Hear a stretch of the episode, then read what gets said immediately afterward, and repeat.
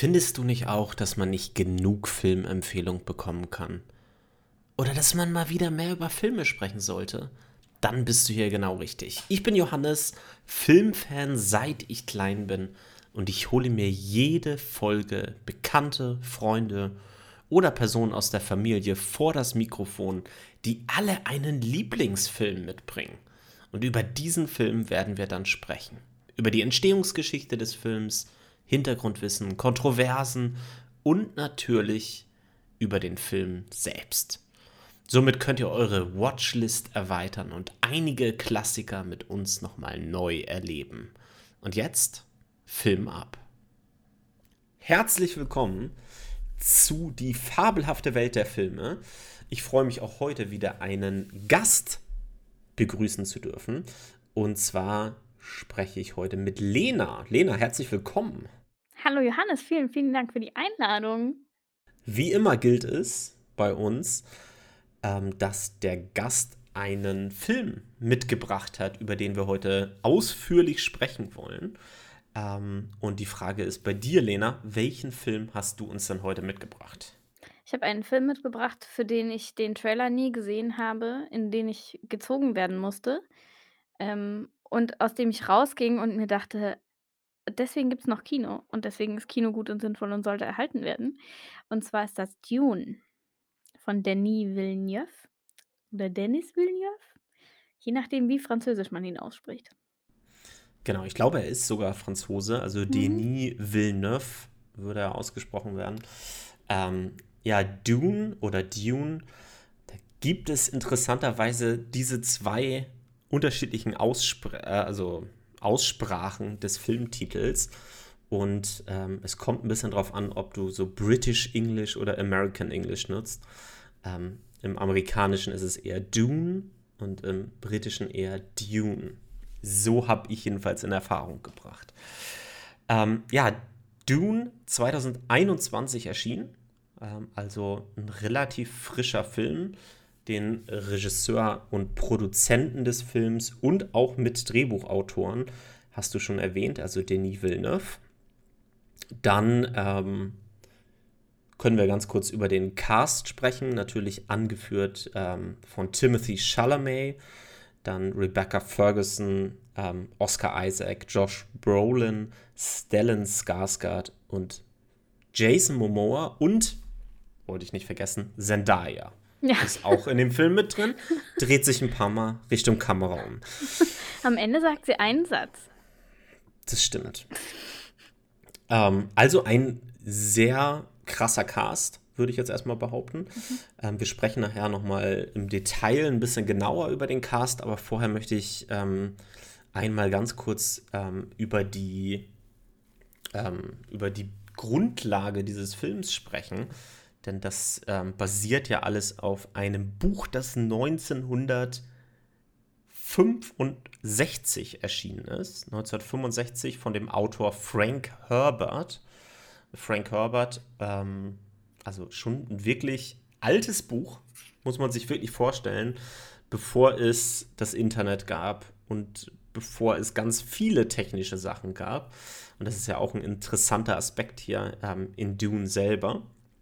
Ähm, zu dem Buch die Frage, Lena. Hast du das Buch denn gelesen überhaupt? Du siehst mich ja in einem Bild, deswegen siehst du schon, wie ich dieses Buch in der Hand halte. Ähm, ich habe es allerdings erst nachdem ich den Film, glaube ich, zweimal gesehen habe und keine Zeit hatte, ein drittes Mal reinzugehen, ähm, habe ich es gelesen.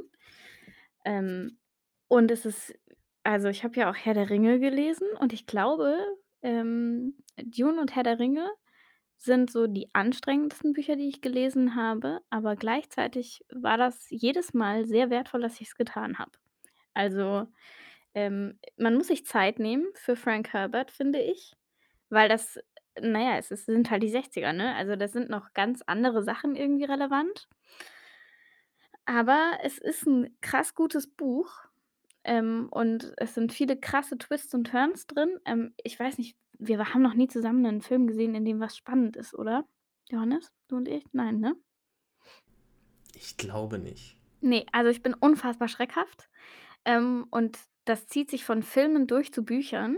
Und ich musste Dune wirklich oft so schlagartig weglegen, weil, ähm, weil ich erstmal durchatmen musste dann und erstmal kurz rausgucken musste und mir denken musste: „Moment.“ Also, unfassbar gutes Buch. Ja, also ja, Mhm. gelesen, aber viel zu spät. Also, ne, nach dem Film. Und die nächste Frage wäre, hast du dann, es ist ja wirklich eine ganze Reihe an Büchern, ähm, hast du bis jetzt nur den ersten Band gelesen oder hast du dich schon weiter vorgewagt in der Mythologie? Mein kleiner Bruder hat sich schon weiter vorgewagt und ich warte darauf, dass er er mir die Bücher, die er schon zu Ende gelesen hat, in der Post schickt. Okay. Also auf jeden Fall, das Interesse ist geweckt, auch Mhm. weiterzulesen. Auf jeden Fall. Definitiv, ja. Also, es ist wirklich ein unfassbar unfassbar packende Welt. Ja, du, das war gerade so ein bisschen kryptisch formuliert. Du hast gesagt, Herr der Ringe und äh, Dune sind beide sehr schwer zu lesen, hast du ja gesagt, ne? Sind Ja. Also, es ist schon ähm, der der Lore drin gesagt, ja. Ist schon echt krass. Also, man muss schon wirklich krass in der Welt drinstecken. Ähm, ich hatte sowohl bei Herr der Ringe als auch bei Dune das Gefühl, wenn ich das Buch jetzt weglege und 2 Wochen vergesse, dass ich's lese, weil, keine Ahnung, ich arbeiten muss oder so was, dann komme ich nicht mehr rein. Also, Dune hat hinten ein sehr langes Glossar und da habe ich wirklich häufig reingeguckt. Ja, ich habe den Eindruck, dass heutzutage solche Bücher eigentlich viel zu selten geschrieben werden, wo man, also du hast es jetzt mit dem Herrn der Ringe in der Form verglichen, dass sie beide eher anstrengend waren zu lesen.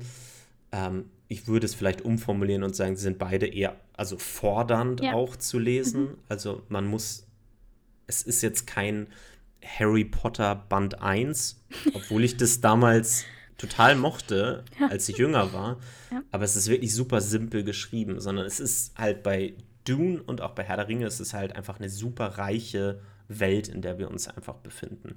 Und ich finde, man spürt es bei beiden dieser Bücher, dass die halt einfach super gefüllt ist mit, mit Inhalt, mit Leben. Ja. Ähm, und ähm, deswegen, also beim Herrn der Ringe zum Beispiel fragen ganz, sagen ganz viele, ja, ich habe die erste Passage gelesen über Hobbits, über Hobbits und dann war ich raus. Und dann kam noch über das Pfeifenkraut und was weiß ich alles, was da halt am Anfang noch, noch mit drin ist. Ähm, aber für mich sind das alles äh, Sachen, die diese Welt bereichern. Und solche Bücher werden meiner Meinung nach viel zu selten mehr geschrieben. Ja, also wer so ein Buch lesen möchte, Children of Blood and Bone ist eine Trilogie. Ähm, die wird jetzt auch demnächst verfilmt. Ich bin der Autorin sehr böse darum, dass sie das Drehbuch selber schreibt, weil sie den dritten Band auch schreiben wollte. Und jetzt schreibt sie erst mal das Drehbuch für den ersten Film. Finde ich frech von ihr. Ähm, aber das ist das gleiche Gefühl. Aber ich gebe dir recht, das ist auch wirklich eins von wenigen Büchern, das ich gelesen habe, ähm, aus neuerer Zeit, das mich so mitgerissen hat. Ja, aber also Dune ist schon wirklich, äh, krass gewesen. Bei Herr der Ringe ist es ja so, dass die, ähm, Erklärungen vorneweg sind und bei Dune sind sie hinten dran in den Appendices, ähm, die ich natürlich auch gelesen habe. Ähm, Wobei es die bei Herr der Ringe auch gibt. Ja, Ende die des dritten Teils natürlich. Also, ja, ja, ja, ja, aber bei Dune sind sie ja schon im ersten Teil. ja.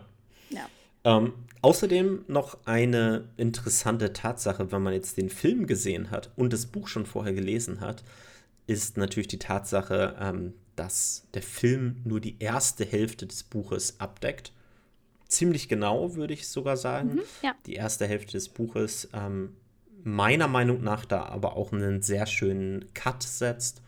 An der Stelle, wo ich im Kino gezittert habe und einfach weiter gucken wollte. Ich wollte einfach wissen, wie es weitergeht, quasi die Geschichte. Ähm, äh, und konnte es nicht erwarten, bis der nächste Teil rauskommt. Aber dazu nachher auch am Ende noch mal ein bisschen genaueres. Am Anfang dieses Podcasts, bevor wir jetzt in den Inhalt reingehen, oder bevor wir nachher in den Inhalt reingehen, sei natürlich einmal gesagt, das muss man bei Filmen ja sagen, obwohl der schon über ein Jahr alt ist oder ziemlich genau ein Jahr alt ist. Es gibt natürlich Spoiler. Das heißt, wir werden in verschiedene Passagen ein bisschen tiefer einsteigen und ihr werdet, wenn ihr den Film nicht gesehen habt bisher, dazu aufgefordert, an dieser Stelle diesen Film zu gucken. Oder ihr hört euch den Podcast an, lasst euch spoilern und lasst euch dann in dem Wissen von dem Film komplett weghauen. wie Ja. cool der Film eigentlich ist. Also, ich würde sagen, ich würde euch direkt 'n Vorwurf machen, dass ihr ihn nicht schon im Kino gesehen habt, muss ich ehrlich sagen, weil der war wirklich das war 'n das war 'n Kinofilm. Wobei man ja nie so ganz genau weiß, wenn jetzt eine Fortsetzung kommt, könnte es sogar sein, dass es eine Chance gibt, dass der erste Teil auch noch mal in die Kinos kommt und man Boah, dann ich würde mir 1 beide und 2 hintereinander anguckt. Das würde ich mir so was von reinziehen, auf jeden Fall. Oh, vor allem dann in Originalsprache. Ich glaube, dass, äh ja, daf dafür würde ich sehr viel Geld ausgeben. Hast du ihn noch nicht in Originalsprache gesehen? Ich glaube, ich habe ihn einmal in Originalsprache gesehen und einmal auf Deutsch. Ne, never mind. Ich habe ich habe ihn zweimal auf Englisch gesehen. Wir waren nämlich zweimal sonntags im Kino, ähm, und da liefen die beide auf Englisch, ähm, und dann auch ohne Untertitel. Das war auch gut so. Ähm, aber ich habe den also, wir haben den Film meine Mitbewohnerin und ich, wir haben den jetzt auch auf, ähm, Amazon Prime gekauft und ich konnte mich noch nicht dazu durchringen, ihn zu gucken, weil ich das Gefühl habe, das war so toll im Kino. Das kann man sich nur verschlechtern, indem man's zu Hause guckt. Also, wir hatten schon Pläne, dass wir quasi beide mit dicken Kopfhörern sehr nah vor meinem Fernseher sitzen und dann quasi beide so in unserem Film, in unserer Welt sind, damit man da sprechen wir nachher auch noch drüber, diese unfassbare Musik, ähm, gut hören kann und auch dieses, äh, Gefühl von dieser Überwältigung hat, die das man im Kino hatte und das auch wichtig war für diesen Film. Aber, äh, das ne, also, m-m. Ja, du hattest es ja schon gesagt, für mich ist, äh, Dune auch auf jeden Fall einer der Filme, für die sich es wirklich für die das Kino gemacht ist. Ja. Oder umgedreht, der für das Kino gemacht ist. Also, ähm, ich habe den Film danach ich weiß nicht, wie häufig ihn ich ihn bis jetzt gesehen habe. Ich würde schätzen, so 8, 9 Mal oder so. Viermal im Kino und dann diversen Leuten immer gezeigt und gesagt habe: „Ey, diesen Film musst du sehen.“ Und da war er schon nicht mehr im Kino und dann habe ich ihn auf 'nem Fernseher gesehen oder auf einer Leinwand gesehen noch mal. Äh, es ist ein anderes Erlebnis. Also, Ja. gerade die Soundebene natürlich, ähm, aber auch so die die Kinoleinwand, die dann doch größer ist als der eigene Fernseher so. Also, es es ist einfach ein tolles Erlebnis gewesen. Ja. Ähm, dieser Film aus dem Jahr 2021 ist ja nicht die erste Version dieses Stoffes. Ähm, schon 1984 ist ähm, eine Version von Dune rausgekommen, verfilmt von David Lynch. Ähm, David Lynch kennst du wahrscheinlich auch, ja. Andere Filme wie Mulholland Drive zum Beispiel, Eraserhead oder so. Ähm, hast du denn damals, damals wahrscheinlich Ja, schon nicht, 1984, da war Ähm. ich wie wie alt? Minus 14? Da habe ich sehr Okay. viel ferngeguckt. hast du denn den Film Dune aus dem Jahr 1984 schon mal gesehen? Ich konnte mich reinklicken, aber das habe ich nicht lange ausgehalten. Also, man muss sich das so vorstellen, ähm irgendjemand hatte kein Budget und das Geld, was er hatte, hat er für schlecht gemachte Kostüme ausgegeben und noch schlechter gemachte Kulissen. Ähm, das war anspruchsvoll. Und dieser Film, also das, was ich ich habe mich durchgeskippt. Was ich gesehen habe, war alles so schwarz, dass man sich wirklich fragen musste, konnten Fernsehgeräte von damals das transportieren, weil mein wirklich sehr moderner Computerbildschirm konnte es nicht. Mhm. Also ich, ich muss sagen, dass ich dem Film etwas abgewinnen kann. Ähm, ich muss sagen, dass der für mich nicht komplett billig aussieht, dass der gerade so in, in Sachen Ausstattung, Setdesign ähm, tolle Sachen mit da drin hat, die auch heute noch gut aussehen, aber leider halt auch einfach Effekte hat, die natürlich vor dieser ganzen CGI-Zeit waren, muss Ja. man auch bedenken, äh, was man auch sieht. Ähm, die einfach nicht gut gealtert sind. Das ist vollkommen klar. Ähm, der Film selber, ähm, da, äh, also David Lynch, wenn man den heutzutage auf diesen Film anspricht, bricht der Interviews ab. Na, also der ist gar nicht happy mit dieser Version. Vor allen Dingen, weil der eine ursprüngliche Version, ich glaube, von, ich weiß es nicht ganz genau, ich glaube von fünf Stunden ungefähr hatte. Ähm, das komplette erste Buch natürlich, Ja, ne? also ja. nicht aufgesplittet wie jetzt. Ähm, und diese Version wurde von dem Studio runtergeschnitten. Das heißt, diese Version, die man da sieht, wenn man jetzt den Film von David Lynch sieht, ist nicht seine Originalvision dieses Films. Naja, aber darüber sprechen wir heute nicht. Wir sprechen auch nicht über den ersten Versuch oder einen der ersten Versuche, Dune zu, ähm, zu realisieren. Denn das war damals von Jodorowsky. Ich weiß nicht, ob, du das, ob dir das was sagt. Ist das die Serie? Nee, die ist, die ist in den 2000ern rausgekommen. Ähm, aber das war noch vor der Lynch-Version. Ähm, da wollte, ähm, da wollte ähm, Jodorowsky wollte Dune auch verfilmen und hat krasse Leute engagiert. Der hat zum Beispiel H.R. Giga, ich weiß nicht, ob du den kennst, der hat bei Alien Horrorfilme, ne? Bei Alien hat er quasi dieses ganze Design der Aliens und so weiter halt gemacht. Also der Mhm. ist halt so ein ja, Visual Artist oder so, der halt so Konzeptzeichnungen äh, gemacht hat für diese Version von Dune. Ähm, und der Cast, ich nenne nur mal ein paar Namen, den, ähm, ein paar Namen, die Jodorowsky gerne in seinem Film mit drin haben wollte. Ich sag nur Mick Jagger, Als wer? das musst du selber googeln. Mick Aber die Jagger. hatten, die hatten alle äh, feste Namen, also feste Charaktere, für die sie angefragt werden sollten. Orson Welles, Mhm. kennst du? Citizen Kane, ne, der Regisseur. Und jetzt halte ich fest, Salvador Dali. Und das weiß ich sogar, äh, wen der spielen sollte. Der sollte nämlich den Imperator spielen. Ich wollte es gerade sagen, der Salvador Dali. So. da sehe ich direkt einen von den Bösen.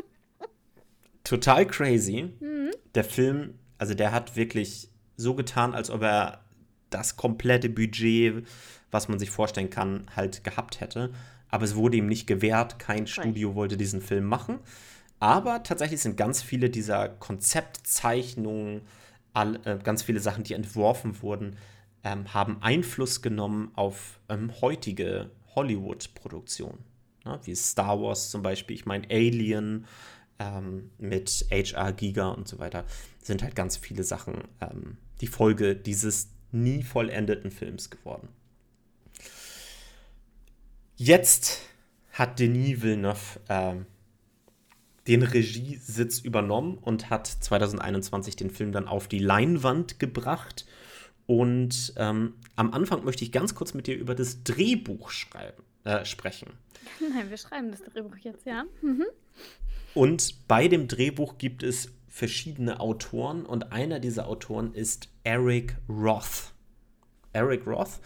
Ähm, und ich dachte, damit starte ich mal ähm, in diesen Film, denn der hat Denis Villeneuve zu Beginn gefragt, wenn du deine Vision des Films mit einem Wort beschreiben solltest, welches Wort wäre das?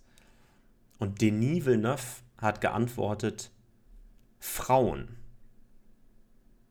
Frauen.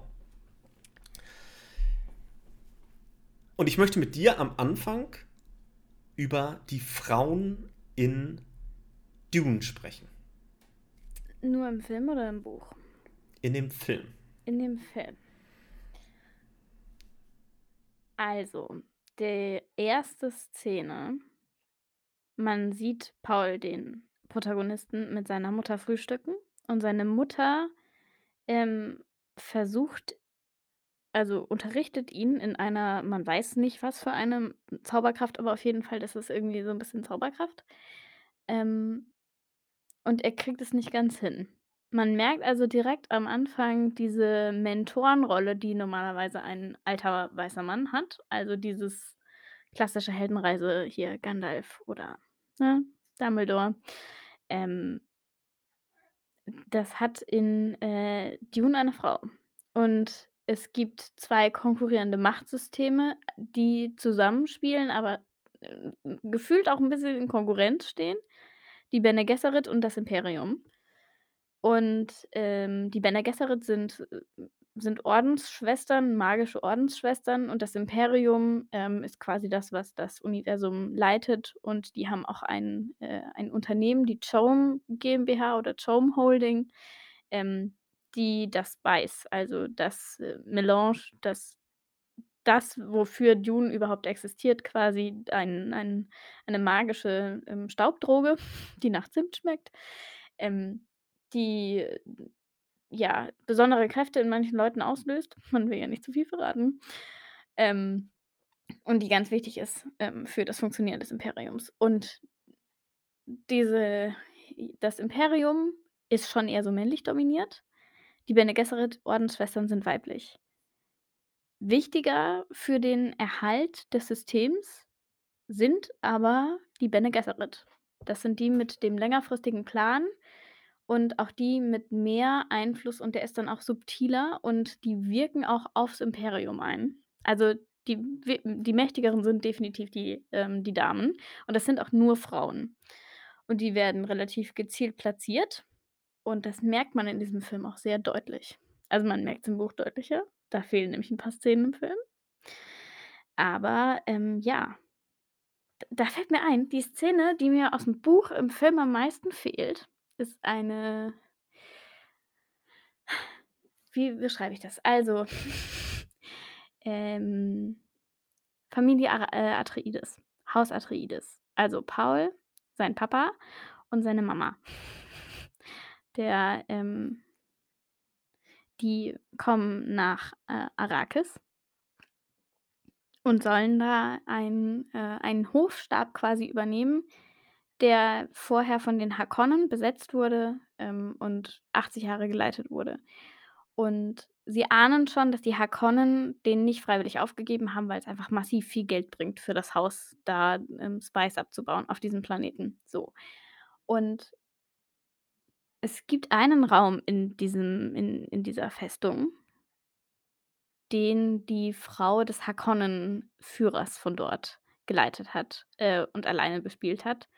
Ähm, es geht immer darum, dass Arrakis ein wahnsinnig, ähm, trockener Planet ist, auf dem große Dürre herrscht und es ist ein Pflanzenraum. Also, die hat sich ein künstliches ein künstliches kleines Planetarium mit, ähm, Pflanzen von ihrem Heimatplaneten angelegt. Und oh, hier wird gemaunzt. Und, äh im Buch findet dann Jessica, die Mutter von Paul, die aus der Anfangsszene, in diesem Raum auf ein Blatt geritzt einen Hinweis, dass, äh, gleich ein Verrat bevorsteht und dass sie sich alle schützen müssen. Der hinterlassen wurde von der Frau des, äh, ehemaligen Besetzers dieses Hauses. Das heißt, man merkt dann da schon, okay, die Häuser sind gegeneinander, die Häuser un unterstehen dem Im Imperium. Die Frauen sind aber nicht gegeneinander, weil sie gemeinsam Bene Gesserit waren, also Ordensschwestern. Und das ist eine wahnsinnig wichtige Szene in im Buch, weil sie zeigt, es gibt einen Geheimcode, es gibt eine Geheimsprache, es gibt geheime Erkennungssymbole, es gibt klassische Versteckorte. Es gibt aber auch diesen universellen, permanenten Zusammenhalt für Ordensschwestern. Und wenn Frauen so wichtig im Drehbuch sind, dann verstehe ich nicht, warum die Szene fehlt, weil die ist wirklich wichtig. Da erfährt Jessica nämlich schon, bevor ihr, äh, Duke das weiß, ähm, dass sie gleich verraten werden. Das ist ziemlich spannend und das schürt auch 'ne Missgunst in der Führung von Haus Atreides, die später im Buch noch mal wichtig ist die, ähm, im Film gar nicht rauskam, fand ich. Mhm. Mhm. Sehr langer Exkurs, Verzeihung. Ja, ich, äh, habe grade, während du das erzählt hast oder während du diese Stelle erwähnt hast, die dir gefehlt hat im Buch, dachte ich so: „Ey, wie wär's mal mit 'ner kurzen Zusammenfassung, was da überhaupt passiert in dem Film?“ Dachte ich mir auch Äh, du hast grade damit schon angefangen und Mhm. deswegen rekapituliere ich einfach noch mal kurz und sage einmal kurz, worum's geht. Ich versuche es so in den eigenen Worten jetzt mal raus, äh, zu kristallisieren, aber ergänze mich, wenn ich irgendwas vergessen habe. Also, in Dune geht es um den Planeten Arrakis, kann man eigentlich sagen. Der Planet Arrakis, da wird dieses Spice, das Melange, ähm, die Treibkraft letztendlich ähm, des Universums dar, ähm, mit dem bestimmte Fähigkeiten, wie gesagt, erlangt werden können, aber mit dem, und das ist ganz wichtig, auch zum Beispiel die Raumfahrt auch erst ermöglicht werden kann. Ähm, das wird auf diesem, das kommt nur auf diesem Planeten Arrakis, dem Wüstenplaneten, also Dune, ähm, kommt dieses Spice vor und das wird da abgebaut. Und dafür ist zu Beginn des Films ein Familienhaus oder ein Haus Harkonnen ähm, dafür verantwortlich und die werden von dem Imperator ähm, der Galaxie, sage ich jetzt mal, ähm, werden die auf einmal plötzlich abgezogen. Und ähm, an ihrer Stadt soll die Familie Atreides, wo auch unsere Hauptfigur Paul Atreides, ähm, der Sohn des äh, Herzogs, ist es, glaube ich. Ist Herzog? Ja, ja. ja Herzog Leto. Herzog, ne? ja. Genau. Ähm, der Sohn des Herzogs, die sollen jetzt nach Arrakis kommen und sollen dort ähm, das Spice abbauen für den Imperator. Ähm, das hat viele Vorteile für die Familien. Ne? Da ist, es gibt viel Geld, auf jeden Fall relativ viel Einfluss, weil das so eine wichtige ähm, Rolle ähm, übernimmt. Aber sie vermuten, wie du schon gesagt hast, ähm, von Anfang an da irgendwie eine Verschwörung dahinter. Ja. Trotzdem folgen sie natürlich dem Befehl des Imperators und ähm, als sie ankommen, ähm, wird relativ schnell klar, dass die ganze Ausrüstung, die da ist, irgendwie alles kaputt ist, die ganz, das ganz wüst hinterlassen haben, dass da natürlich ein Volk lebt auf diesem Planeten, die Fremen, die ausgebeutet werden, die da eigentlich quasi beheimatet sind ähm, und die komplett unterdrückt wurden, auch von den Harkonnen. Ähm, und dass da Sandwürmer sind in dieser Wüste zum Beispiel, die auch alles, eigentlich ist es ein Planet, der einfach richtig beschissen ist. Ja, grob keinen Spaß. Da zu arbeiten. Mhm. Dann sind kaputte Sachen hinterlassen und so weiter. Ähm, und dann findet sich das Haus Atreides tatsächlich in so einer Verschwörung drin. Und zwar eine Verschwörung vom Hause Harkonnen, die quasi die Erzfeinde der Atreides sind.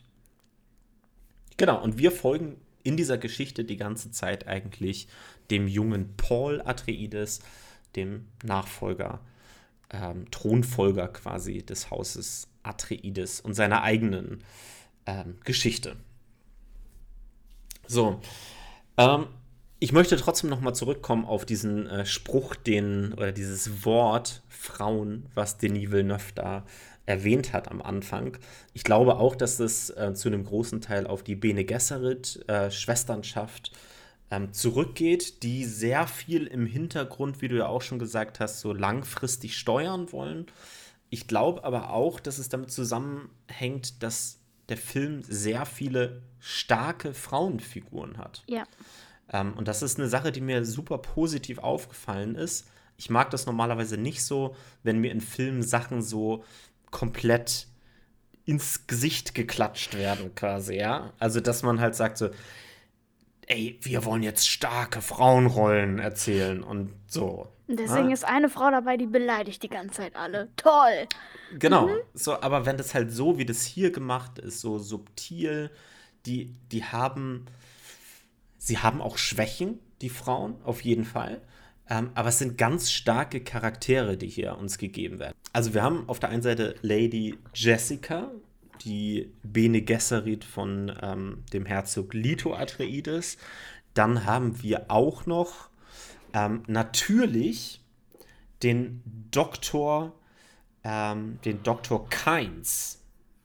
Dr. Kynes, ähm, Dr. Lead Kynes ähm, das ist ja interessanterweise im Buch ein Mann, aber Denis Villeneuve hat gesagt, ähm, das muss hier auf jeden Fall eine Frau sein. Also es war eine ganz bewusste Umbesetzung hier natürlich oder eine Uminterpretation ähm, dieser Figur.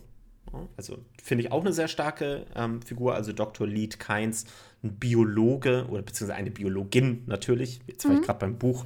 Eine Biologin, ähm, die ja, eine Fremen, einen Fremen Ursprung hat, eine Fremen Herkunft hat ähm, und die Familie Atreides ein bisschen berät. ähm, wie man auf dem Planeten Arrakis so zurechtkommt. Richtig, aber unterstellt dem Imperium, ganz wichtig. Also, Unterstellt dem Imperium, ja. ähm, quasi vermittelnde Rolle zwischen den Fremen und den Hakon äh, ähm, und dem Haus Atreides, weil die ähm, äh, Hakonnen hatten ja grobe Probleme mit den Fremen, aber halt auch weil sie unfassbar unfreundlich zu denen waren und sie die ganze Zeit versucht haben zu killen. Mhm. Und dann haben wir natürlich zu guter Letzt in diesem Film jetzt jedenfalls noch äh, Chani von Zendaya gespielt. Ähm, die Rolle, die jetzt zwar nicht besonders stark auftritt im ersten Teil, ähm, die aber im zweiten Teil, der auf jeden Fall kommen wird, der ist bestätigt, ähm, eine deutlich größere Rolle einnehmen wird. Und sie hat ja aber im ersten Teil auch, ähm, ist sie quasi die Schlüsselfigur zu Pauls Aufstieg in, äh, in, zu den Fremen. Also da gibt es ja einen sehr wichtigen Kampf, den Paul aus Versehen initiiert. Und ähm, den könnte er nicht kämpfen, wenn er nicht von Chani ein Messer bekommen würde. Ein Christ Knife. Ähm, ich weiß gar nicht, wie die auf Deutsch heißen. Chris, Chris Messer einfach, glaube ich. Gut übersetzt, ein Ja, Christmesser. es ist wirklich. Ähm, ohne das könnte er nicht kämpfen. Und eigentlich darf er das zu dem Zeitpunkt, wo er es benutzt, nicht führen. Ähm, weil er, also dafür muss man bei den Fremen eine Tradition erfüllen und die hat er da nicht erfüllt. Ähm, vorher darf man das eigentlich nicht nutzen. Du, du gehst mir aber ein bisschen zu sehr ins Buch tatsächlich rein, weil im Ja, Film ist das alles gar nicht, ist mir ist es gar nicht so krass erklärt quasi. Also da, ähm, Aber da ist sie trotzdem die Schlüsselperson und er hätte, er könnte da schon, trotzdem nicht ja. kämpfen ohne das Ding. Also, ne? Er Das braucht schon. das Messer. er hat auch einfach gar keine Waffe, muss man da auch einfach Das ist sagen. richtig. Er hatte- da hat er wirklich gerade gar keine Waffen, ja. Ja, wie taucht Chani auf? Ähm, es startet eigentlich alles mit den Träumen, die der Paul Atreides hat. Weit bevor er nach Arrakis kommt, träumt er von Chani schon. Ähm, in so, ja, sehr surreal wirkenden Träumen auch, was Träume meistens so an sich haben. Ähm, aber da lernt er sie schon quasi äh, kennen, ist schon fasziniert von ihr, bis er sie dann irgendwann gen Ende des Films tatsächlich in echt trifft auf Arrakis. Genau, das ist eine sehr wichtige Eigenschaft von Paul, auch dieses äh, Träumen und andere Menschen sehen und so. Das passiert ja Mhm. nicht nur mit Chani. Genau. Ähm, genau, also Frauen, damit wollte ich quasi auf jeden Fall so ein bisschen in die Geschichte einsteigen. Ähm, und dann möchte ich mit dir ganz kurz sprechen über den Cast. Ich hatte ja schon ein paar Namen erwähnt. Äh, an erster Stelle natürlich Timothy Chalamet. Der ist ja, ähm, was ist der erste Film von ihm, den du gesehen hast? äh, Dune. Aha. Aber ähm, das hat natürlich dazu geführt, dass ich dann alle Filme von ihm, die ich finden konnte, geguckt habe. Ähm, weil ich großer Heath Ledger-Fan bin. Ähm, und dann habe ich Timothy Chalamet gesehen und mir gedacht, Moment, der sieht ihm sehr ähnlich. Ähm, ja, Timothy Chalamet ist ein begnadeter Schauspieler, wirklich, also unfassbar gut. Die Rolle des Paul, die er spielt, ich glaube, der soll 15 oder 16 sein. 15, ja. Im Ähm, ersten Timothy Band. Chalamet ist 26 und man kauft ihm das trotzdem irgendwie ein bisschen ab, dass er so ein schlachsiger 15-Jähriger ist. Ähm, was krass ist, weil ich oh, oh weh. Ich habe einen Film mit ihm geguckt, zusammen mit dem Hauptdarsteller von The Office, dessen Namen ich natürlich mal wieder vergessen habe. Schauspielernamen schrecklich. Steve Carell. Steve Carell, genau. Und es geht darum, dass Steve Carell quasi sein Vater ist und er ein massives Drogenproblem hat. Und das habe ich kurz nachdem ich Dune geguckt habe gesehen. Und ich bin echt, also nach dem Film konnte ich drei Nächte schlecht schlafen, weil man ihm das halt auch komplett abgekauft hat, dass er da jetzt gerade wirklich ein ganz schlimmes Meth-Problem hat. Ähm, ja, deswegen, also Timothy Chalamet, vor dem ziehe ich meinen Hut, der ist, ähm, glaube ich, genauso ein äh, Frauenschwarm wie äh, Tom Holland, aber halt in erwachsener und ein bisschen profilierter und ein bisschen, ja, einfach gereifter. Deswegen, ich finde den super. Und Gleiches gilt übrigens für Chani, also Zendaya, auch wenn die nur sehr kurz zu sehen ist. Ähm, ihre Hauptaufgabe ist intensiv gucken in diesem Film, muss man ganz ehrlich sagen. Aber das, ja, das kann sie gut. Ja, also Timothy Chalamet, ich glaube, der erste Film, den ich von ihm gesehen habe, ist tatsächlich Call Me By Your Name gewesen. Ja, ähm, da habe ich das Buch gelesen und da habe ich keinen Bock mehr.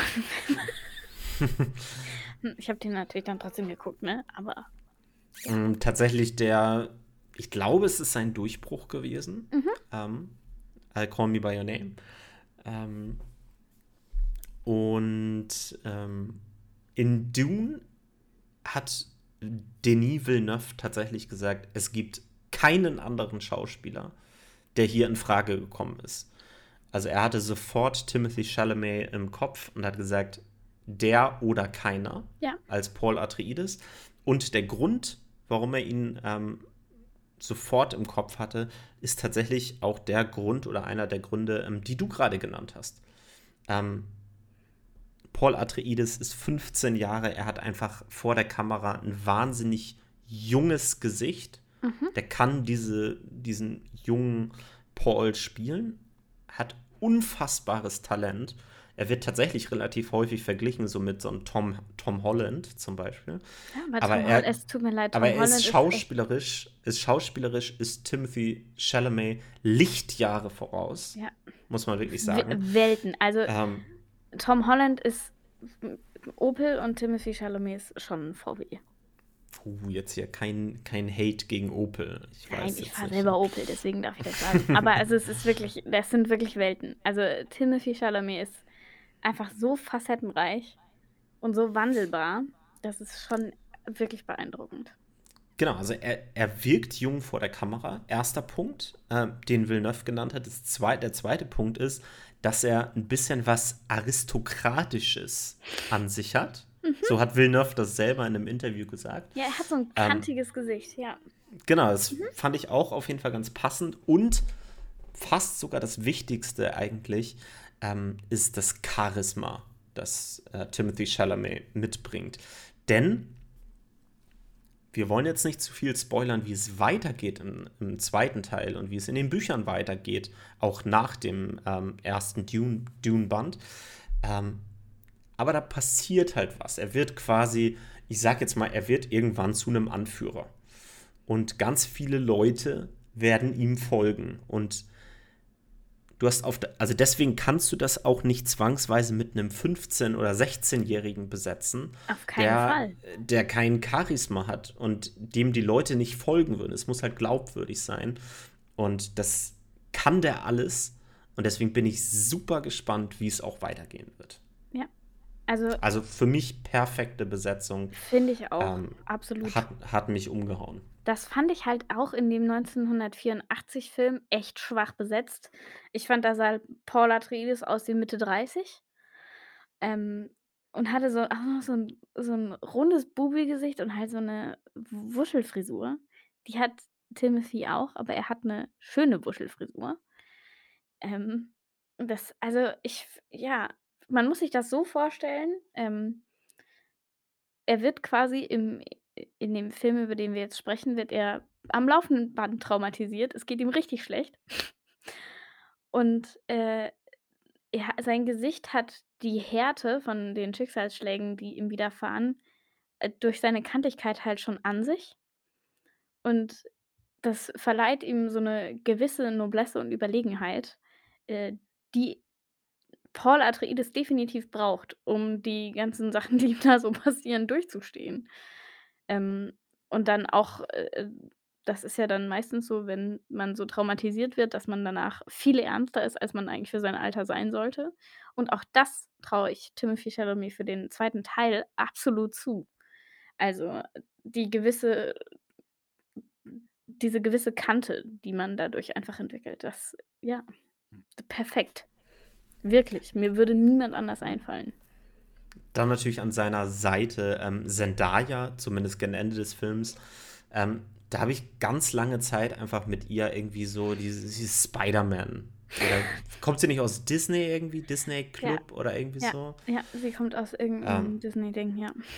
genau, ganz häufig so Spider-Man damit verbunden, irgendwie so Ja, Teenager-Sachen und so.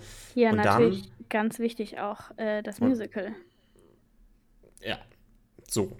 Ne? Und dann äh, habe ich aber kürzlich ähm, Euphoria geguckt ähm, und muss wirklich sagen, krass. Also ähm, äh, Euphoria kann man natürlich in keiner, ähm, also eine TV-Serie, kannst du jetzt in gar keiner Form mit ihrer Rolle in ähm, Dune vergleichen.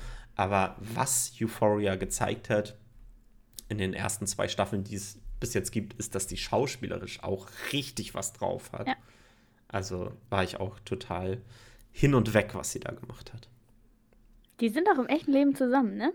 Das darf man nicht vergessen. Timothy Chalamet und äh, Zendaya sind im echten Leben zusammen. Und ich glaube, sie ist größer. Das wundert mich gar nicht. Ja, mich auch nicht. Ich Ähm, bin gespannt, wie das im zweiten Teil gelöst wird, wenn sie viel nebeneinander stehen. äh, da gibt es ja Tricks. Ja, Tom Cruise oder so lässt ja auch grüßen. Der hat, der ist ja auch ein super kleiner Schauspieler und wird aber trotzdem immer kameratechnisch, perspektivisch so eingefangen, dass er total groß wirkt. Der größte Darsteller bei Herr der Ringe ist der Darsteller für Gimli. Niemals vergessen, der Typ ist zwei Meter groß. Ich dachte, der größte Darsteller ist Sam, Nee. weil er so ein großer Held ist in dieser Geschichte. Ich liebe Sam sehr doll, aber der größte Darsteller ist Gimli. Der von Gimli, also das ist, ja, man weiß. John Rhys Davis, Klar wusste ich seinen Namen. natürlich. Das will ich dir auch raten. Ja, ansonsten ähm, finde ich auch, ähm, sollte man auf jeden Fall erwähnen, einmal Oscar Isaac als äh, den Herzog Lito Atreides und Lady Jessica, gespielt von Rebecca Ferguson. Die passen wirklich wie die Faust aufs Auge hier. Ja. Sowieso die ganze Besetzung aus Dune, gerade auch wenn man die Bücher vorher gelesen hat, ähm, für mich ein perfektes Casting. Also besser als das geht eigentlich nicht. Ich finde vor allem, also auf Lady Jessica nochmal, Rebecca Ferguson, ähm, die hat halt auch ein sehr kantiges Gesicht. Also sie sieht auch schon, sie hat ein genauso ein schmales, kantiges Gesicht, ein bisschen schmaler vielleicht, als Timothy Chalamet. Das heißt, man denkt, also man, hat auch so ein bisschen das Gefühl, die könnten wirklich verwandt sein. Sie sehen sich jetzt nicht mega ähnlich, aber in den prägnanten Zügen haben sie Ähnlichkeiten. Und sie hat halt auch so ein hartes Gesicht, was zu ihrem Bene Gesserit, äh, Aufwachsen auch wirklich zu 1000% passt. Ähm, und sie sie kann sehr gut sehr ernst blicken. Und das braucht man als Lady Jessica sehr häufig. Ich finde, bei ihr ist tatsächlich die Kunst der Wechsel zwischen diesem Harten, das sie bringen Mhm. kann, und dem ganz Zerbrechlichen, das sie auf der anderen Seite hat. Gerade wenn es um Paul geht, wie sie diese Nuancen dann quasi so rausarbeitet als Schauspielerin. Sind auch so Gänsehautmomente irgendwie Ja. für mich gewesen. Also die hat mich total überzeugt. So das erste Mal richtig bewusst habe ich sie auch gesehen in Mission Impossible Fallout, glaube ich. Wo, sie, wo ich sie schon richtig stark fand als weiblichen Counterpart zu ähm, Ethan Hunt, also Tom Cruise. Ähm, aber die fand ich total klasse. Aber genauso, ander, genauso auf der anderen Seite auch Oscar Isaac. Auch der hat dieses Erhabene, Mhm. was Villeneuve bei Chalamet schon ähm, angepriesen hat, hat der halt auch total. Und dann dieses Sanfte auf der anderen Seite, das so ganz selten irgendwie durchkommt hinter seiner Herrscherfassade, aber was halt da ist auch trotzdem. Ähm, dann weiter zum Cast. Also, damit möchte ich den Cast abschließen. Ich könnte noch viel weiter über die Leute sprechen, die da mit drin sind. Aber ich möchte noch ganz kurz äh, Stellan Skarsgård erwähnen, der den äh, Baron Wladimir Harkonnen, also den großen Antagonisten in dieser ähm, in diesem ersten Teil von Dune ähm, spielt. Hammer. Ja. Und hier die Entscheidung, dass dieser Charakter kein CGI-Gesicht ist, also nichts, was am Computer erstellt wurde in seiner ganzen Figur. Denn ihr müsst euch vorstellen, wenn ihr den Film gesehen habt, der ist riesig, der hat sich vollgefressen und zwar so vollgefressen, dass der sich eigentlich mehr gar nicht mehr gar nicht mehr bewegen kann. Das heißt, er hat, ähm, ich glaube, so Suspensoren heißen die, glaube ich, ähm, hat er quasi im Rücken und so weiter quasi, Ja, die ihn hochheben, die ihn hochheben, weil er sich sonst halt einfach nicht mehr vom Fleck bewegen kann. Der ist also wirklich fett, muss man einfach mal sagen. Also da ist die Definition auf jeden Fall gerechtfertigt. Aber er ist auch gleichzeitig wahnsinnig eklig. Also überraschend eklig. Und, Und ähm, muskulös auch tatsächlich. Also Ja. da sind auch Muskeln noch. Man wundert sich. Und ich kenne Stellan Skarsgård halt aus Mamma Mia. Und ich bin wirklich, also tausend Tode gestorben im Kino, weil in Mamma Mia. Da singt er dann I can still recall our last summer. Oder Und- Fluch der Karibik als Stiefelriemenbill. Aber es sind ja, also das sind, und dann, das sind, also, ne, happy Rollen quasi. Und dann sieht man ihn als ähm, Herzog Harkonnen und man möchte wirklich brechen. Baron. Bar Verzeihung, Baron. Das ist wichtig, Ja. er ist höher. Äh, interessant ist, also erstmal, der Schauspieler ist da wirklich on-screen zu sehen, also den sehen wir wirklich. Das ist nicht am Computer erstellt.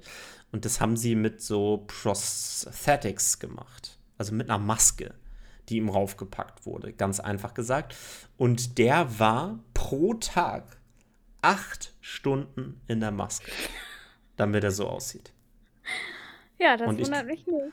Und ich glaube, er hat auch in einem Interview gesagt, dass er nur 30 Prozent seiner Zeit, ich, ich glaube, entweder 30 Prozent seiner Zeit am Set hat er wirklich gespielt und die, den Rest der Zeit war er in der Maske. Irgendwie, irgendwie so eine absurde Zahl. Ähm, aber es hat sich wirklich gelohnt. Und äh, übrigens hat auch Villeneuve quasi, ähm, der hat auch gesagt, quasi, am bedrohlichsten fand er den Baron Harkonnen, als der nackt war. Und, das, und das war einer der Gründe, warum er tatsächlich in der ersten Szene, in der er vorkommt, nichts anhat. Da nimmt er ja irgendwie so ein Ölbad oder so. Ja, man weiß Ähm, es nicht, was das ist. Und ich, man hat das nur gesehen und dachte so, Ist krass. das widerlich, ja. Ja. Ja. Ist das gut? Ja, also man, man, man versteht sofort, absolut schmieriger, widerlicher Typ, urböse, aber diplomatisch ähm, sehr versiert. Also er kann diplomatisch reden, aber ist dann einfach ultra eklig. Und das ist wirklich perfekt verkörpert. Also, Ich, ich finde ihn halt besonders interessant ähm, im Vergleich zu seinem. Ist es der Neffe? Ist Fade Rauter? Ich, nee, nee, nee, nee, nee, der andere. Ähm, der Fade Rauter ist ja gar nicht vorgekommen in diesem Teil. ich wollte gerade sagen, Ähm, ist er ja noch gar nicht drin.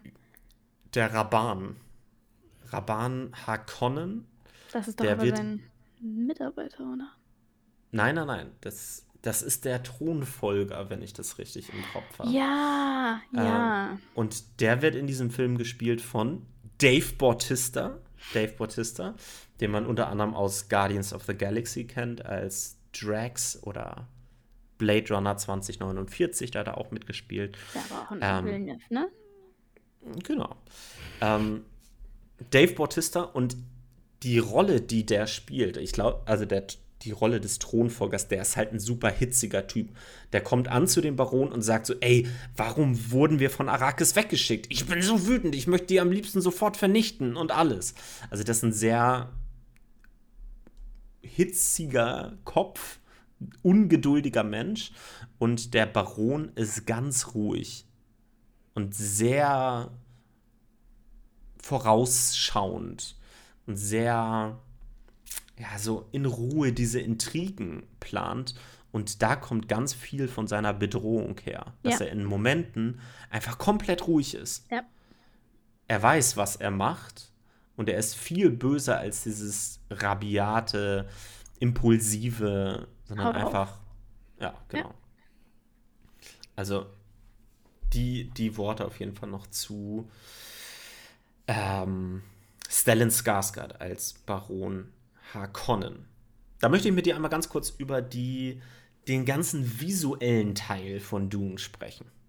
Wir haben ja schon beide festgestellt, ähm, der Film ist fürs Kino gemacht.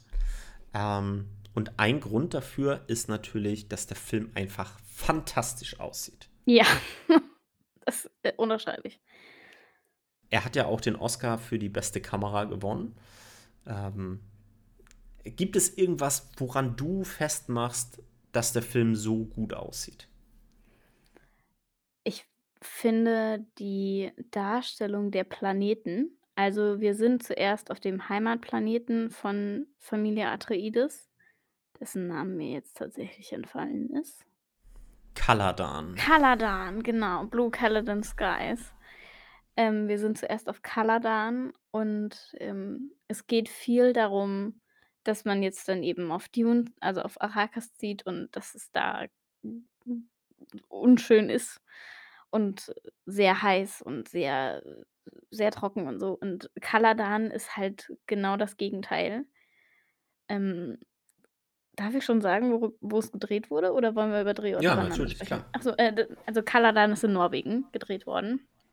Und das ist einfach ein äh, also man merkt die Aufbruchsstimmung, es ist also es ist halt Norwegen, ne? Es ist relativ grün, aber es ist gleichzeitig auch so 'n bisschen düster. Ähm, es ist es gibt keinen ganzen blauen Himmel. Und da gibt es eine Szene, da läuft, ähm, Paul mit seinem Papa, dem Herzog, über den Friedhof und spricht über den verstorbenen Großvater. Ähm, und auch also, der Herzog sagt dann da auch schon: „Wenn ich falls ich sterbe, bitte hier Dings, ne, sei mal nett und übernimm versuch dich mit den Fremden anzufreunden.“ Er legt so 'n bisschen seine Pläne dar. Und das ist, ähm, einfach also, wie sie da stehen, da gibt es 2, 3, äh, Tiefenschärfe-Verlagerungen, die sind einfach perfekt gemacht. Ähm, die haben mich auf jeden Fall ziemlich umgehauen. Und dann natürlich, ähm, die Szene, wo Paul und seine Mutter, ähm, vor einem Sandwurm fliehen und sich relativ hm, also sehr knapp es ist 'n sehr packender Film, ähm, sich sehr knapp auf einen äh, auf eine Sandformation retten und man sieht dann einfach, wie sie da über den ähm, über den Sand laufen und dann wegrennen müssen und, ähm, ja, also alles, was in der Wüste gefilmt ist, ist halt in der Wüste gefilmt. Das ist alles in Jordanien gefilmt und das ist so krass packend, diese ewigen Weiten, denen man absolut ansieht, dass es wahnsinnig trocken und viel zu heiß da ist. Ähm, ja. Also, die Landschaftsshots, der schreiende Wahnsinn.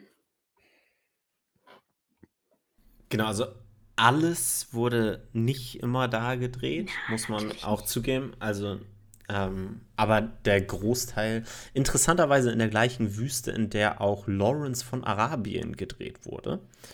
Ähm, und äh, wo zum Beispiel, ich glaube, Star Wars, das Erwachen der Macht, Nein. wurde auch. Das ist der Na, Planet Pasaana in Star Wars, der Aufstieg Skywalkers. okay. Mhm. Es ist, äh, genau, Wadi Rum in Jordanien.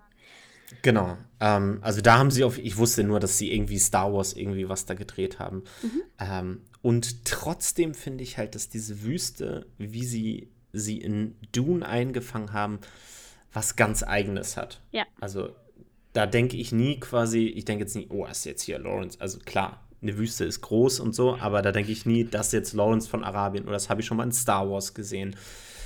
Die Wüste ist wirklich toll eingefangen hier. Ähm, an der Szene, die du gerade erwähnt hast mit dem Sandwurm, ähm, da hat mir besonders der Mut gefallen, den sie da visuell bewiesen haben.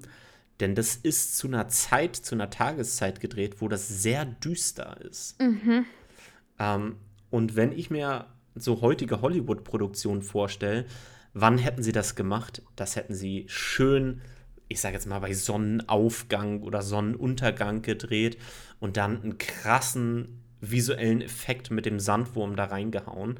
Aber hier muss man wirklich ganz genau hingucken, gerade wenn man den zu Hause irgendwie nochmal sieht, auf einem Fernseher und der ist von der Helligkeit gut eingestellt, also nicht zu hell eingestellt, dann muss man ja schon genau hingucken. Das ist halt nachts, würde ich jetzt mal sagen, oder zumindest abends, wenn die Sonne schon untergegangen ist.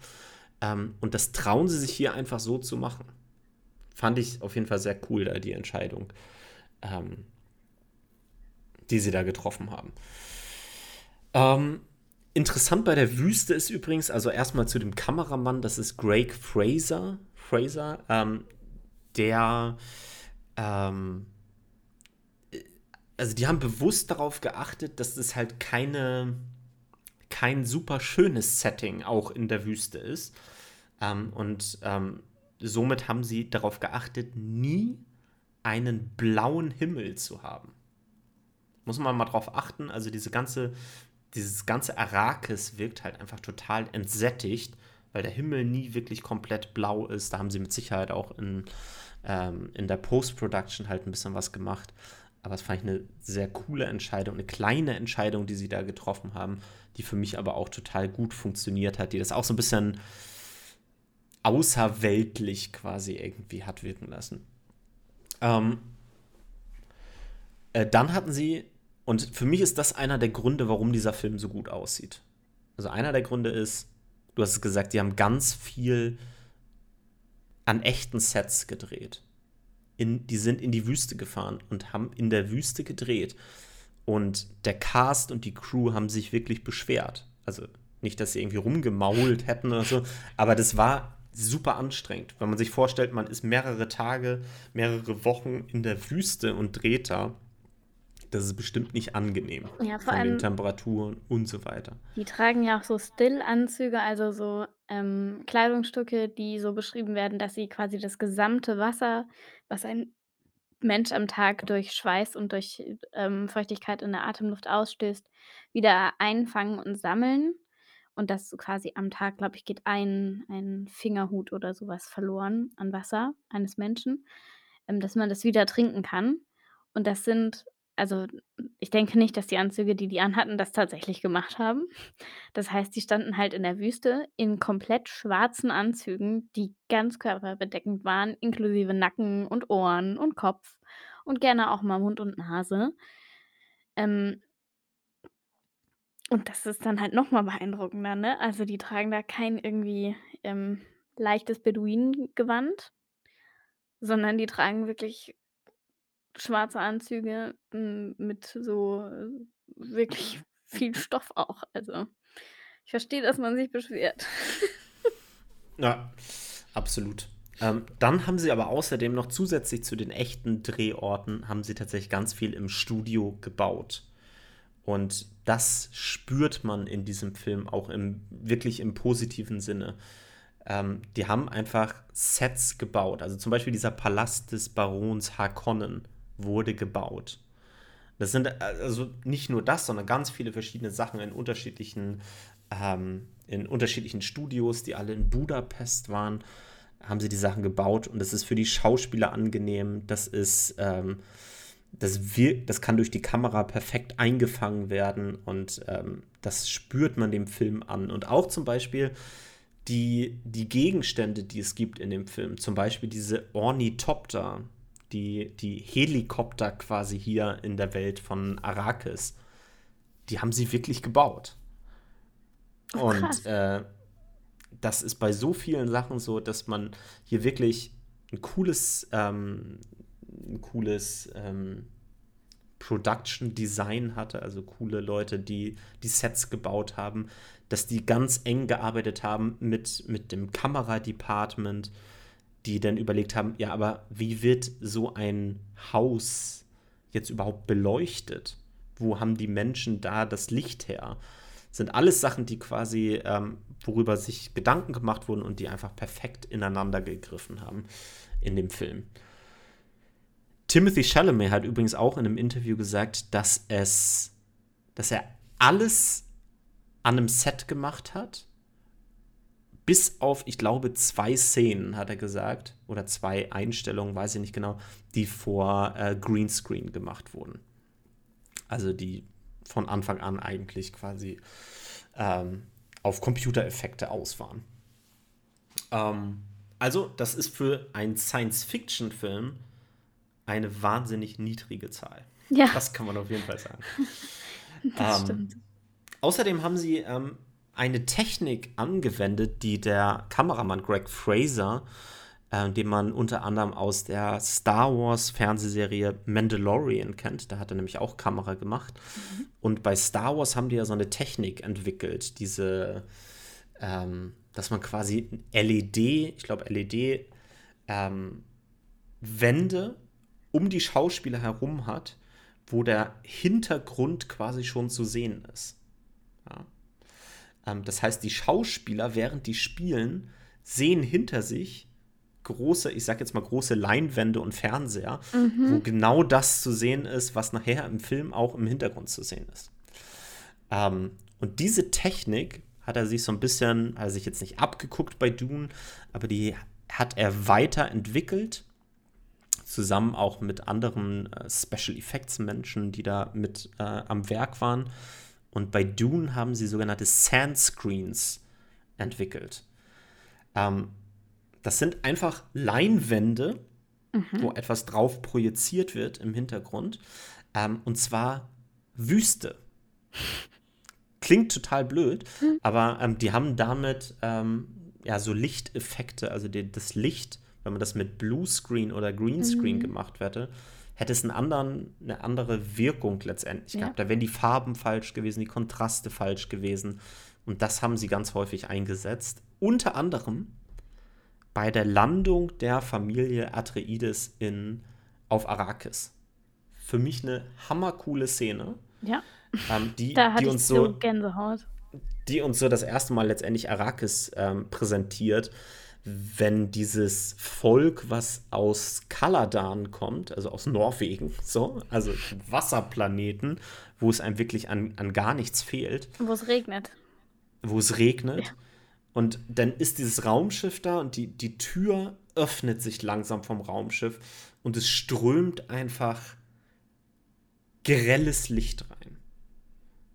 So, und, und Wüstenstaub kommt rein. Und äh, dann erstmal quasi dieser Moment, shit. wir, wir sind jetzt hier leider echt wirklich, ne? Das ist gar nicht so einfach hier. Ja, das ist auch eine sehr beeindruckende Szene. Ähm, ich habe, das ist jetzt wirklich schon länger her, ähm, einen Blogbeitrag über die äh, Kleidung von Lady Jessica gelesen. Und Lady Jessica hat in dieser Szene ein unfassbar detailliertes, handbesticktes Kleid an und eine einen gelben Schleier vor dem Gesicht, der farblich wirklich perfekt zu dieser Szene passt. Also, diese ganze Szene ist dunkelgrau, dunkelbraun mit einem, ähm, Senfgelbstich, orangenes Senfgelb und ihr Kleid passt da perfekt dazu. Also, sie sieht ein bisschen aus, als wäre sie die Sonne. Sie ist halt umgeben von ganz vielen Menschen in Uniform. Ähm, und das also, es ergänzt sich einfach wahnsinnig gut. Also, in diesem Film habe ich gelernt: „Wow, dunkelgrau und gelb, Hammerkombi.“ Modetipps von Lady Jessica, alles klar. Und, äh, diese Szene, ähm, haben sie tatsächlich auch in Budapest gedreht und nicht in der Wüste. Als ich das das erste Mal gehört habe, dachte ich auch so: Klar. „Krass.“ Ähm, aber Denis Villeneuve wollte tatsächlich er wollte es ursprünglich in Jordanien drehen, aber dieser ganze Produktionsaufwand wäre zu groß gewesen. Deswegen haben sie es tatsächlich, haben sie, ich glaube, zwei Footballfelder groß war dieses äh, Set, was sie da gebaut haben. Ja, das wundert ähm, mich gar mit nicht. Mit den Sandscreens dahinter quasi dann noch und also der Wahnsinn. Mhm. Also ein toller Moment. Ähm, dann natürlich die ähm, visuellen Effekte, auch klasse und auch da möchte ich kurz hervorheben, dass es dass sie ganz viele Sachen auch wirklich wieder in echt gedreht haben. Also zum Beispiel wusstest du, dass dieser Sand, der vibriert, wenn der Sandwurm quasi in der mhm. Nähe ist, dann ist ja, vibriert der Sand ja und dann wird es fast so ein bisschen wie Treibsand. Ähm, und das haben sie in echt gemacht. Ach so. Die haben, ich glaube, vier Meter, ich glaube, vier mal vier ähm, große Platten haben die da runtergepackt, dann haben sie da Sand draufgepackt und da musst du ja auch drauf achten, was für Sand du darauf packst. Mhm. Du kannst ja nicht einfach graben und da Sand drauf schaufeln, das funktioniert ja nicht. Ähm, und die haben sie mit unterschiedlichen mechanisch, also mit Mechanik haben sie die zum Vibrieren gebracht. Und ähm, das heißt, wenn die Schauspieler auf diesem Sand drauf waren, sind die wirklich auch versunken, wie in dem Film Ja. quasi. Sie sind langsam, quasi sind die ein bisschen in den Sand ähm, eingesunken, wie bei Treibsand. Das haben sie einfach in echt gedreht. Also, weil da auch wieder ähm, verrückte Leute wie Paul Lambert ähm, am Werk waren, die dafür verantwortlich waren. Und dann möchte ich, also wir haben ein bisschen über die visuellen Sachen gesprochen und jetzt möchte ich zu einem ganz anderen wichtigen Punkt kommen, der mich total umgehauen hat und der mich, ja, der letztendlich der andere Grund ist, warum man diesen Film eigentlich im Kino sehen muss. Ja. Und das ist der Sound Ja, der Sound des Films. Und ich sage ganz bewusst Sound und nicht nur Musik, weil das für mich in Dune jetzt wirklich ein Zusammenspiel war. Ja. Die Musik kommt von Hans Zimmer. Ähm, und Hans Zimmer, ich bin ein großer Fan, muss ich sagen. Nicht von allem, was der so gemacht hat, ähm, aber von einem Großteil, was der gemacht hat. Und die Musik von Dune ist etwas, das ich so in der Form noch nie gehört habe. Ja. Also es war was komplett Neues. Ähm, und interessanterweise irgendwie so Musik, die ich mir jetzt nicht permanent anhören würde. ja. Also ich würde, ich glaube, ich würde die, den Soundtrack von Dune beschreiben als ähm, imperiale oder epochale ähm, Klangteppiche. Also es ist jetzt, es hat keine, es gibt natürlich Melodien, aber um die geht's nicht. Es geht wirklich oft darum, wir halten einen Ton sehr lange. Es ist ein Durklang äh, oder ein Mollklang, meistens ist es Moll. Und äh, so ein bisschen äh, länger ähm, durchhaltend im Kino so laut, dass es an der Grenze zu zu laut ist, aber knapp drunter. Also es ist aushaltbar ohne ähm, Ohrstöpsel. Aber man fühlt sich einfach so viel kleiner ähm, durch die Musik. Also dieses Gefühl von, wir sind jetzt auf diesem Planeten, das ist ein erdrückendes Schicksal, dass wir hier sind. Es ist unfassbar warm. Ich fühle mich kleiner als eine Ameise, weil ich weiß, wie irrelevant ich für diesen Planeten bin und wie schnell dieser Planet mich einfach komplett zermalmen kann. Kommt so unfassbar gut durch die Musik durch. Und ich glaube, wie, spätestens jetzt müssen wir darüber reden, dass dieser Film auch einen ähm, religiösen und politischen Anteil hat, der nicht zu unterschätzen ist und wahnsinnig wichtig ist. Auch im ersten Teil schon. Und die Unabwendbarkeit von so politischen und religiösen Fallstricken äh, wird auch wahnsinnig gut transportiert durch den Soundtrack. Also ich gebe dir recht, man, ich würde mich jetzt nicht ins Auto setzen und irgendwo hinfahren und mir denken, jetzt höre ich den Soundtrack von Dune. Aber also es gibt ja durchaus Hans Zimmer Soundtracks, die man sich zum Autofahren echt entspannt anhören kann. Der auf jeden Fall nicht. Aber das ist auch besser so. Also das ist auch so einer, ähm, so ein Soundtrack, den man, äh, den man wirklich nur hören kann, wenn man dazu in der Stimmung ist. Der ist schon speziell, aber er ist wahnsinnig gut. Wobei ich auch nicht sagen würde, dass ich gar nichts davon nicht hören würde. Nein, das Ähm, nicht. Nein, nein, nein. er hat so ein, zwei oder eher drei, vier Stücke, die ich mir auch sehr gut anhören kann in einer Score-Playlist, die ich halt so habe. Ähm, aber halt bei weitem nicht alles oder nicht mal annähernd alles. Ähm, War übrigens, aber, also es scheint anderen Leuten anders zu gehen, war Platz 4 in den iTunes-Charts 2021. ja, Vielleicht Hans Zimmer hat auch, hat auch seinen zweiten Oscar für den Film bekommen, nach Der König der Löwen. Wurde es auch mal wieder Zeit. Aus den 90er Jahren, also wirklich. Ähm. Also Interstellar hätte auf jeden Fall schon für den Score ähm, definitiv den Oscar verdient. Um mal einen. Wer hat denn ähm, in dem Jahr den Oscar für, für den Score bekommen?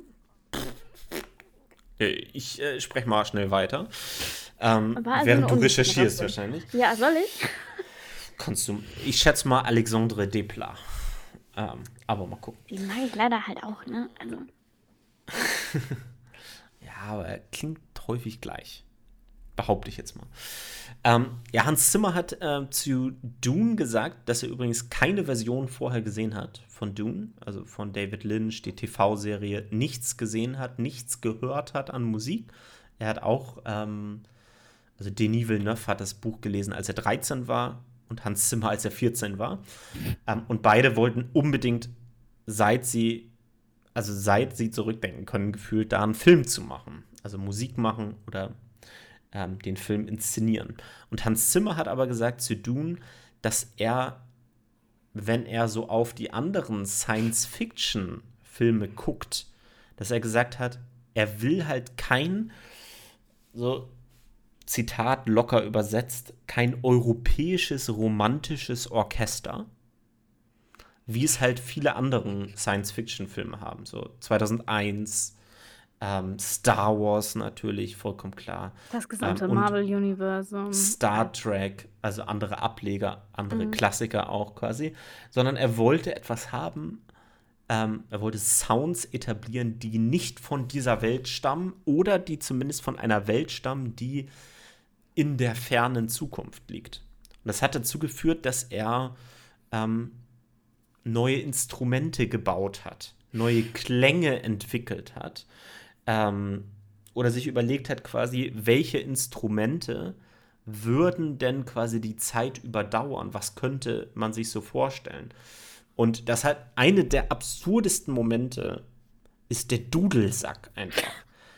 Als, als sie denn ja. in Arrakis ankommen, in dieser Szene, die wir schon besprochen haben, mhm. und auf einmal läuft da ein Typ mit Dudelsack lang. Ja. Und Hans, Hans Zimmer hat das gesehen dass Villeneuve den quasi da äh, platziert hat. Und hat er gesagt, äh, Moment, lass uns das mal ähm, einsetzen.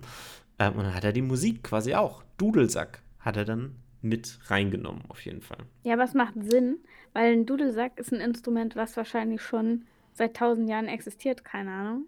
Dudelsack-Historie, correct me if I'm wrong.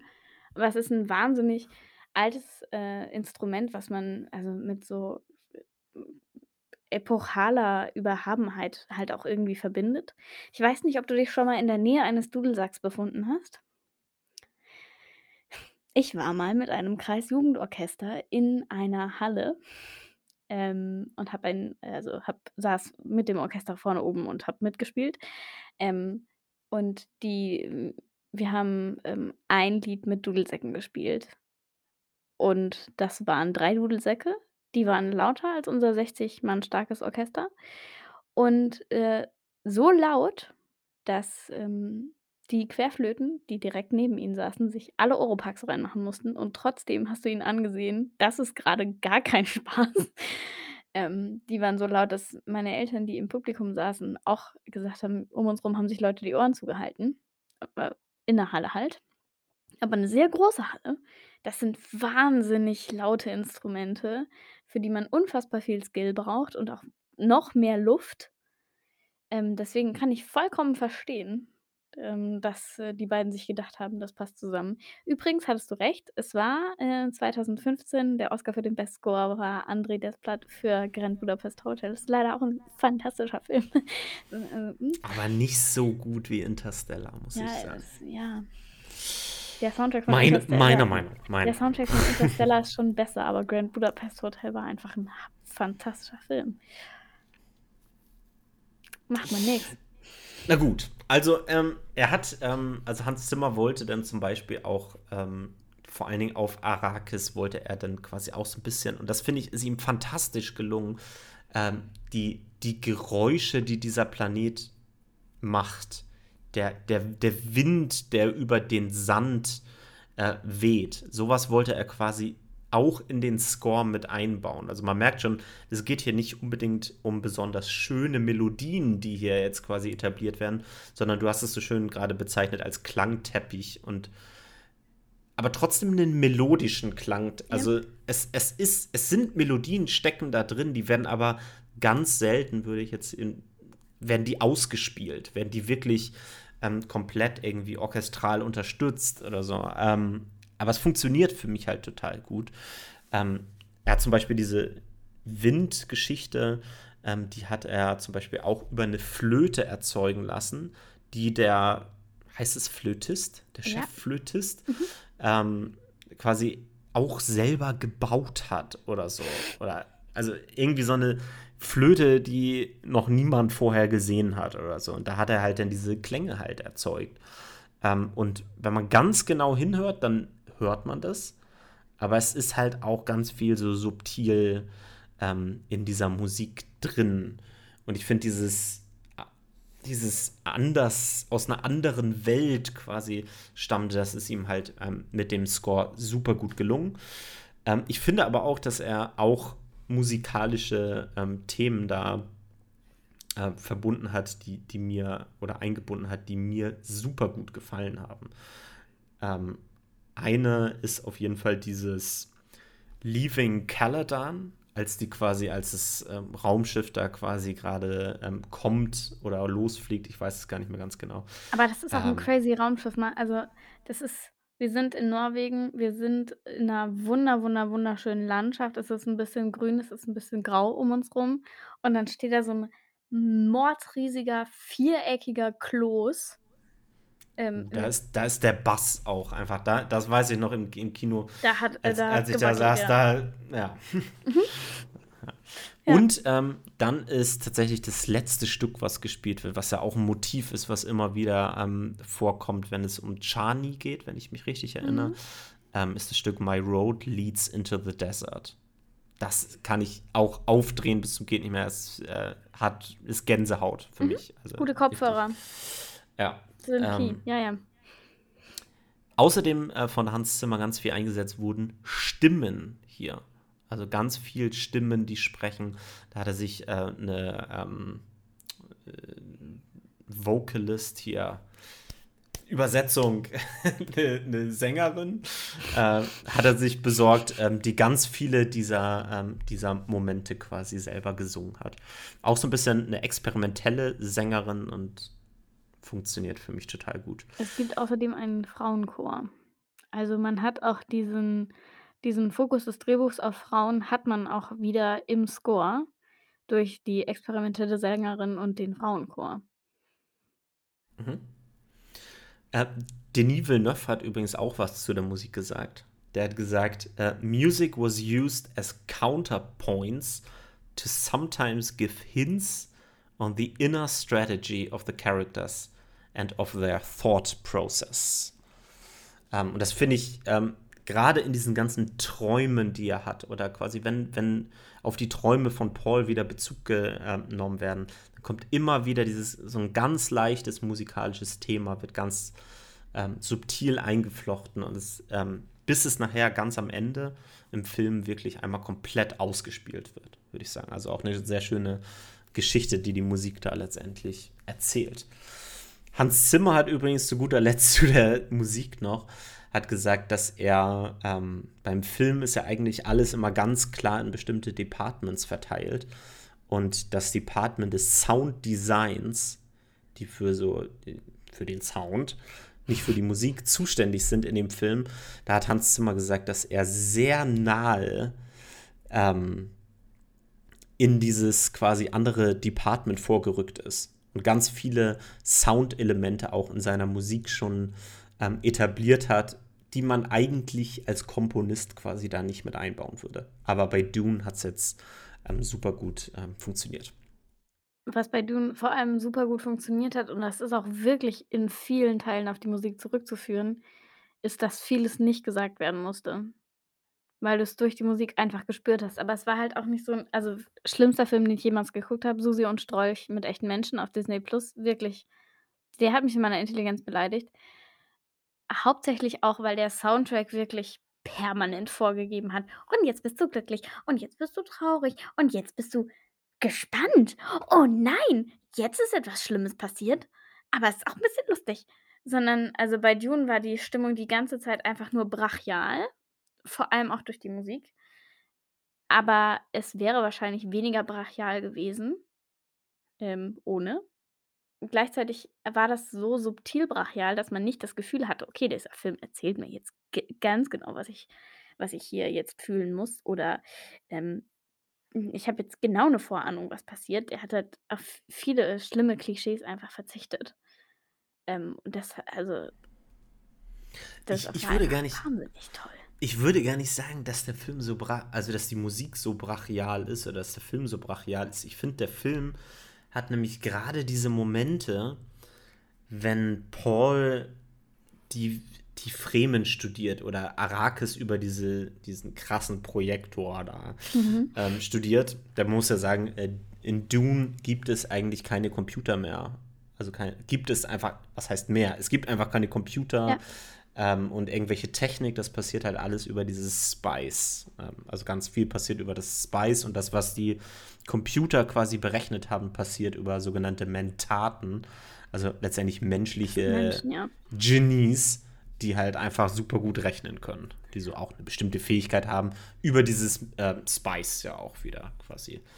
Ähm, wenn ich es richtig im Kopf habe. Ja, und der Mangel an Computern drückt sich ja auch dadurch aus, dass die Ornithoptoren, von denen du schon gesprochen hast, ähm, das sind nicht so, ähm, hier, mir fällt sofort bei Avengers das ein, wenn sie da in dem Flugzeug sitzen und die PilotInnen drücken irgendwie äh, um sich rum und an den Seiten und vorne und hinten auf irgendwelche Touchpads, sondern es ist wirklich so, wir haben, wir haben so einen Stick, mit dem steuern wir so ein bisschen und wir haben so drei Knöpfe, die man maximal drücken kann, aber es sind jetzt nicht 7000 Computerbildschirme, die mir das Sternbild berechnen und wo der Sturm hinzieht oder so was. So was gibt's halt nicht.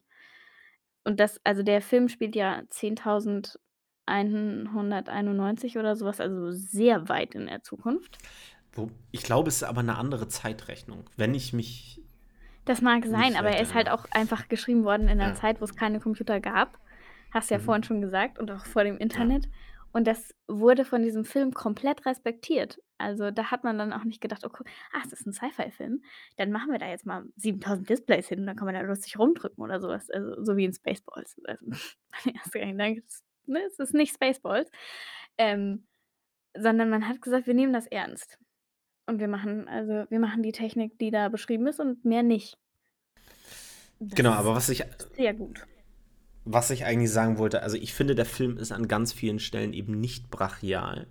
Wenn Paul studiert, wenn er, er ist ja auch super introvertiert im Ja. ersten Teil jedenfalls. Ne? Also mit seinen Träumen ist er alleine, er spricht ganz wenig drüber. Mit seiner Mutter auch eine super starke Szene, ne, die du am Anfang ja schon erwähnt hattest, während die da am Essen sind. Da wird nicht permanent geredet, sondern da gibt es auch diese Momente der Stille, die einfach da sind. Und auch wenn Paul ganz viel alleine ist, gibt es auch wieder Momente der Stille. Wenn die in der Wüste sind und er erst nachher flieht mit seiner Mutter, die quatschen da auch nicht die ganze Zeit. Und das finde ich halt total angenehm, dass der Film, das hattest du ja schon gesagt, nicht alles in Dialogen auserzählen muss. Oder in Viel über die- Rückblenden. Genau, viel über die, die, die Sounds erzählt, ähm, viel aber auch in den Gesichten dieses krassen Casts einfach erzählt.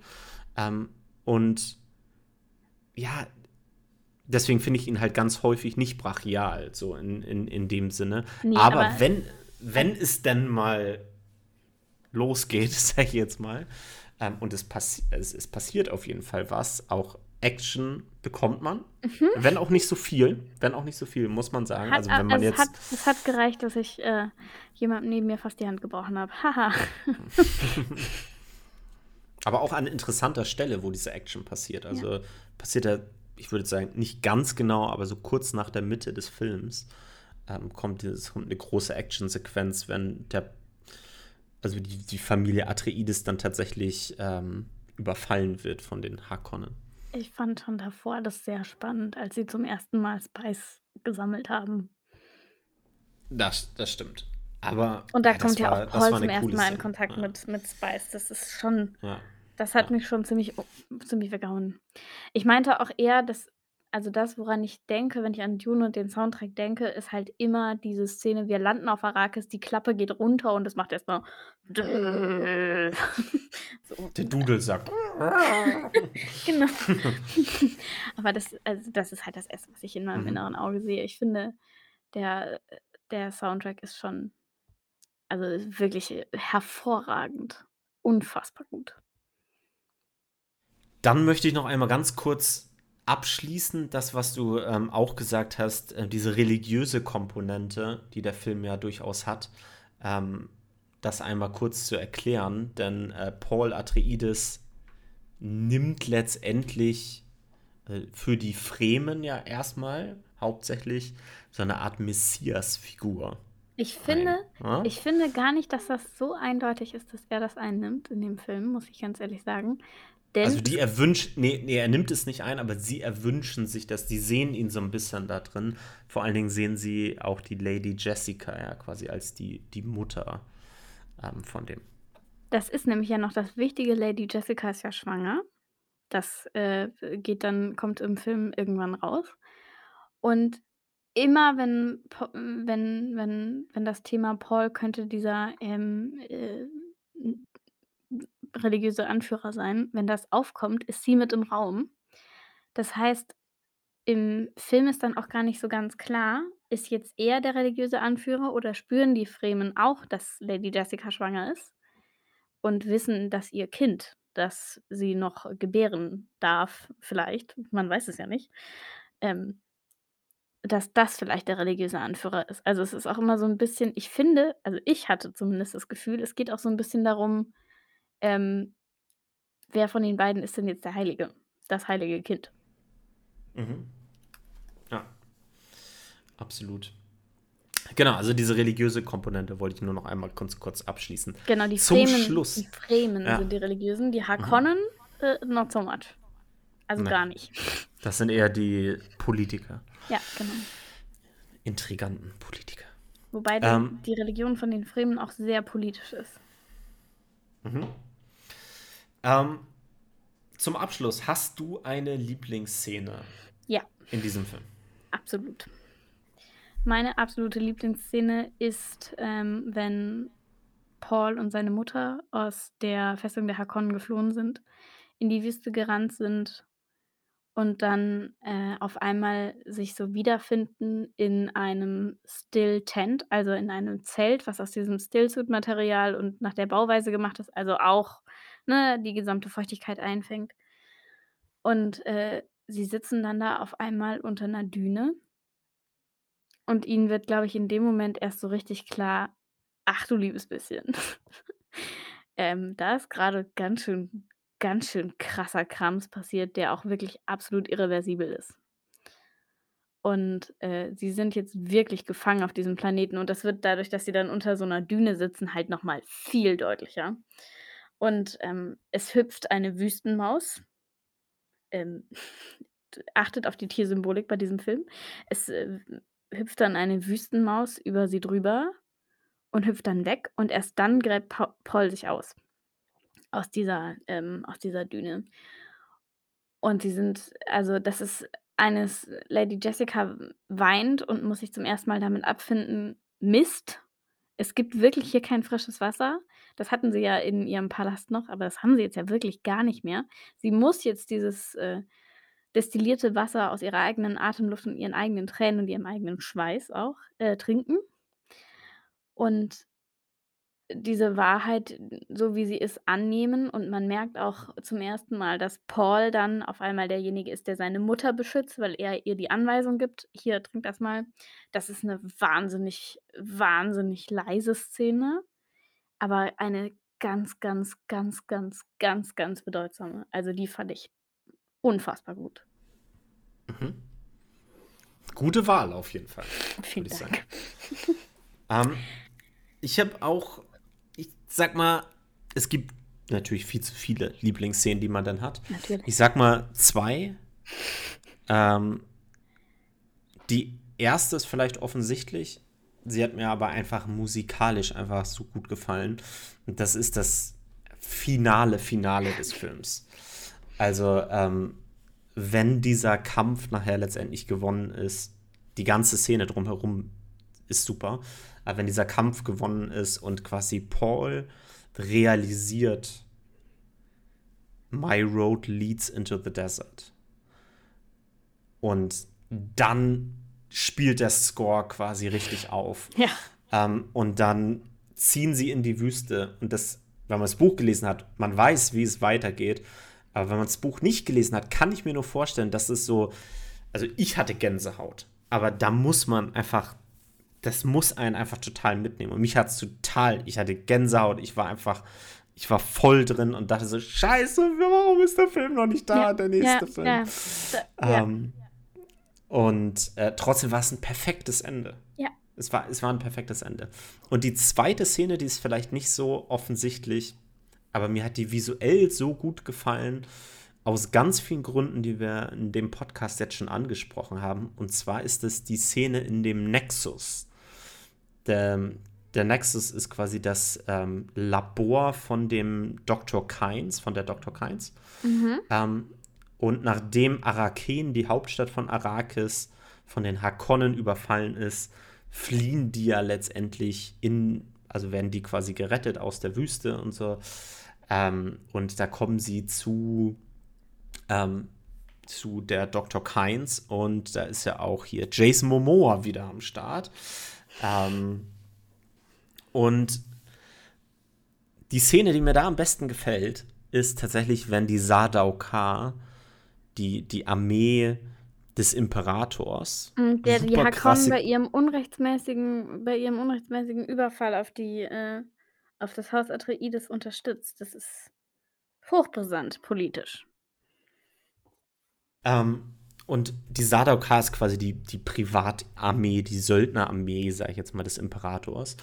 Ähm, und wenn diese Sardaukar-Armee, die, die, die Einheit da quasi, sich abseilt in dieses, also nach unten quasi in, dieses, in diesen Nexus rein. Und sie sehen aus, als würden sie schwerelos fallen, ne? Es ist ein Hammerbild, ja. weil du quasi in verschiedenen Ebenen siehst du die oben, siehst du die reinspringen, dann ist einmal schwarz und schwarzer Balken quasi irgendein Gebäude davor, ein Konstrukt und dann kommen sie unten wieder an und das ist so eine geile Einstellung. Ja. Ich weiß nicht, ja. mich hat es total fasziniert, fand ich super schön und da siehst du einfach, die haben es in echt gedreht. Zu guter Letzt ein Ausblick ganz kurz, denn es geht weiter. Ja. Es geht weiter. Ähm, Denis Villeneuve hat diesen Film gedreht ähm, und hat den Titel des Films einfach frecherweise direkt äh, Dune Part 1 genannt. Ähm, obwohl er noch überhaupt nicht wusste, dass es einen zweiten Teil geben wird, denn das Studio, das dahinter steht, das hat gesagt, äh, der muss erstmal genug Geld einspielen, bevor wir wieder so viel Geld äh, in die Hand nehmen wollen. Er hat. Er hat genug eingespielt, aber er hat auch nicht unendlich viel eingespielt. Also, Was eine absolute Schande ist und definitiv an der Veröffentlichungsstrategie liegt. Vielleicht. Zu 1000 Vielleicht liegt es auch mit an Corona und so. Corona um, ist auch schuld an der Veröffentlichungsstrategie. Tja. Ähm, aber mittlerweile ist ein zweiter Teil bestätigt. Ursprünglich wollte Denis äh, Villeneuve sogar beide Filme ähm, direkt zusammendrehen aber das, da hat das Studio direkt gesagt, nö, ist uns zu teuer. aber mit, mittler, mittlerweile ähm, wurde es bestätigt und der Film Dune Teil 2 kommt nächstes Jahr in die Kinos. Ich glaube irgendwie, es wurde noch mal nach hinten verschoben. Ich glaube 19. Also Oktober habe ich 2023 ja. kommt er in die Kinos. Ähm, und er wurde, glaube ich, noch mal ein bisschen nach hinten verschoben, aber ich sag jetzt mal so, der, das macht jetzt keinen großen Unterschied. Ich glaube, es ist jetzt der 17. November. Ähm, Frechheit, ne? Frechheit. Aber jeder Tag, wo das nicht rauskommt, ist eine Frechheit. Es, es gibt auf jeden Fall einen zweiten Teil. Und ähm, ganz kurz dazu, ähm, es gibt ja, hast du mitbekommen, wer da quasi mitspielt? Wen sie da besetzt haben? Nein. Ja, die. Ich hätte mir den Namen eh nicht gemerkt, Johannes. Pass auf, halte dich fest. Ja. Das ist jetzt natürlich nur hilfreich für die Leute, die die Bücher auch gelesen haben oder das Buch gelesen haben. Äh, aber ich sag mal trotzdem, kürzlich hat er gespielt Elvis, Austin Butler. Mhm. Austin Butler kennst du wahrscheinlich? Ja. Vielleicht? Ich weiß, wer Elvis gespielt hat. Der spielt Faye Drauter. Wenn ihr ihn noch nicht kennt, schaut ihn euch mal an. Passt perfekt. Finde ich auch wieder, muss ich sagen. Uiuiui. Dann, mhm. ich sag noch zwei Namen. Florence Pugh geht überall durch die Decke momentan. Auch eine grandiose Schauspielerin, äh, meiner Meinung nach, spielt Prinzessin Irulan. Oh, Prinzessin Irulan. Und wo wir schon bei dem Imperator sind, der Imperator wird gespielt von niemand Geringerem als Christopher Walken. Christopher Walken. Da war viel Geld für gute Lea. Lea Seydoux ist auch noch mit dabei. Mhm. Sag ich nur. Also, ich bin super gespannt. Ich bin Ähm, unfassbar gespannt. außerdem Ja. soll es noch eine Fernsehserie geben. Mm. Mhm. Denkt man, Mhm. hm, komisch. Mhm. Ähm, in der Fernsehserie ähm, wird es nur um die Bene Gesserit gehen. Oh, okay. Und Mhm. das macht es für mich schon wieder interessant, Ja. muss ich zugeben. Ja. Ähm, Denis Villeneuve wollte ursprünglich da selber Regie führen. Ich glaube, er wird es angeblich nur beim Piloten machen, aber wird dann natürlich als ausführender Produzent mit dabei sein. Die Serie ist aber, glaube ich, auch schon bestätigt. Wann sie rauskommt, weiß ich allerdings nicht. Finde ich aber auch interessant. Und bin sehr gespannt. Ich bin auch unfassbar gespannt. Es gibt ja vor allem im Buch weiß man das ja, es gibt im zweiten Teil eine sehr wichtige Kinderrolle. Und da bin ich wirklich gespannt, wie die besetzt wird, weil nochmal so ein ähm, Twilight-Kind halte ich nicht aus. Damit können wir aber nicht enden, jetzt Nein, damit mit können wir Twilight nicht. Kind. Mit dem Twilight-Kind können wir nicht enden. Nein. Und deswegen zum Schluss an dich nochmal die Frage: Warum muss man Dune auf jeden Fall gesehen haben? Ich war, als ich zum zweiten Mal in diesem Film war, mit einem Kumpel im Kino, der mit Sci-Fi nichts anfangen kann, der mit Fantasy nichts anfangen kann. Wenn man Marvel erwähnt, hält er sich die Ohren zu. Und ich musste ihn ziemlich überreden, in diesen Film reinzugehen. Ich meinte so, das ist mega der Film, du wirst es verstehen. Glaub mir einfach, es- ich, ich stieß schon wirklich auf Widerstand. Kann man nicht anders sagen. Und ähm, dann habe ich mich durchgesetzt. Dann waren wir in diesem Film. Und ähm, ich hatte dann ja, weil ich den dann zum zweiten Mal gesehen habe, zwischendurch mal Möglichkeit, zur Seite zu gucken und zu gucken, wie kommt er denn an. Und ich war, ähm, dachte mir dann schon, okay, scheint gut anzukommen. Dann waren wir aus dem Film raus. Und dann ergoss sich so ein Schwall über mich an, oh mein Gott, was ist das denn? Warum war das denn so gut? Danke, dass du mir diesen Film gezeigt hast. Danke, dass du so genervt hast, dass ich den sehen muss. Ähm, der ist ja wirklich wahnsinnig gut. Hast du vor, das Buch zu lesen? Kannst du mir das Buch ausleihen? Ich will das Buch lesen. Von jemandem, der, also das ist wirklich nicht äh, falsches Genre. Ähm, und ja, deswegen sollte man den gesehen haben, weil dieser Film wirklich, selbst wenn man sagt, Sci-Fi ist absolut nada meins, ähm, sollte man den sehen. Ich finde auch, was ihn sehr, sehr wertvoll macht, ist, dass man nicht vorher 7000 Infos zur Lore vorher wissen muss. Also bei Marvel-Filmen beispielsweise, da nervt mich das in Grund und Boden, dich scheinbar auch, dass man, also man muss alle Serien gesehen haben, alle Filme gesehen haben, alle Miniserien gesehen haben, am besten auch noch alle Kurzfilme und dann äh, vielleicht noch ein paar Comicbücher gelesen zu haben, um diese ganzen beschissenen Easter Eggs zu verstehen und irgendwie mitzukommen. Es ist ein, ich finde, es ist ein sehr exklusiver, ähm, eine exklusive Stimmung. Man möchte nicht, dass alle teilhaben können und das ist bei Dune eindeutig anders. Es ist halt der erste Film ähm, von was, was hoffentlich eine Trilogie wird, weil es gibt ja auch noch ein zweites, einen zweiten Teil von Dune, also von dem Buch. Äh, also es gibt viele Teile, ne? Aber der zweite Teil ist ja auch noch sehr wichtig. Und ähm, das ist, man kann halt neu reinstarten und es ist relativ barrierearm. Und das, auch das macht ihn sehr sehenswert. Und selbst wenn man auf beides keinen Bock hat, dann sollte man den einfach deswegen sehen, weil er äh, trotz Corona entstanden ist und trotz Corona echt unfassbar gut geworden ist. Also es ist ja bei anderen Filmen auch, da hat ja die Qualität dann durchaus gelitten. Vorsichtig gesagt. Bei dem halt nicht. Also es ist wirklich absolutes Meisterwerk. Ich finde den fantastisch. Ich würde ihn öfter gucken, wenn ich mich trauen würde, ihn außerhalb des Kinos zu gucken, aber das war leider nicht der Fall. Also, wenn man ihn auf dem Fernseher guckt, ist schon mal besser, als wenn man ihn auf dem Smartphone gucken würde. Ich, Johannes, kennen wir uns? Okay, Lena, vielen Dank für, für deinen ähm, Film, den du mitgebracht hast. Ähm, Dune von Denis Villeneuve. Schaut ihn euch an, ihr habt es gerade gehört. Lena, vielleicht hören wir dich ja nochmal wieder mit einem anderen Film. Ich bin gespannt. Bis dahin auf jeden Fall schön fleißig weiter Filme gucken. Bis zum nächsten Mal. Bis zum nächsten Mal. Tschüss.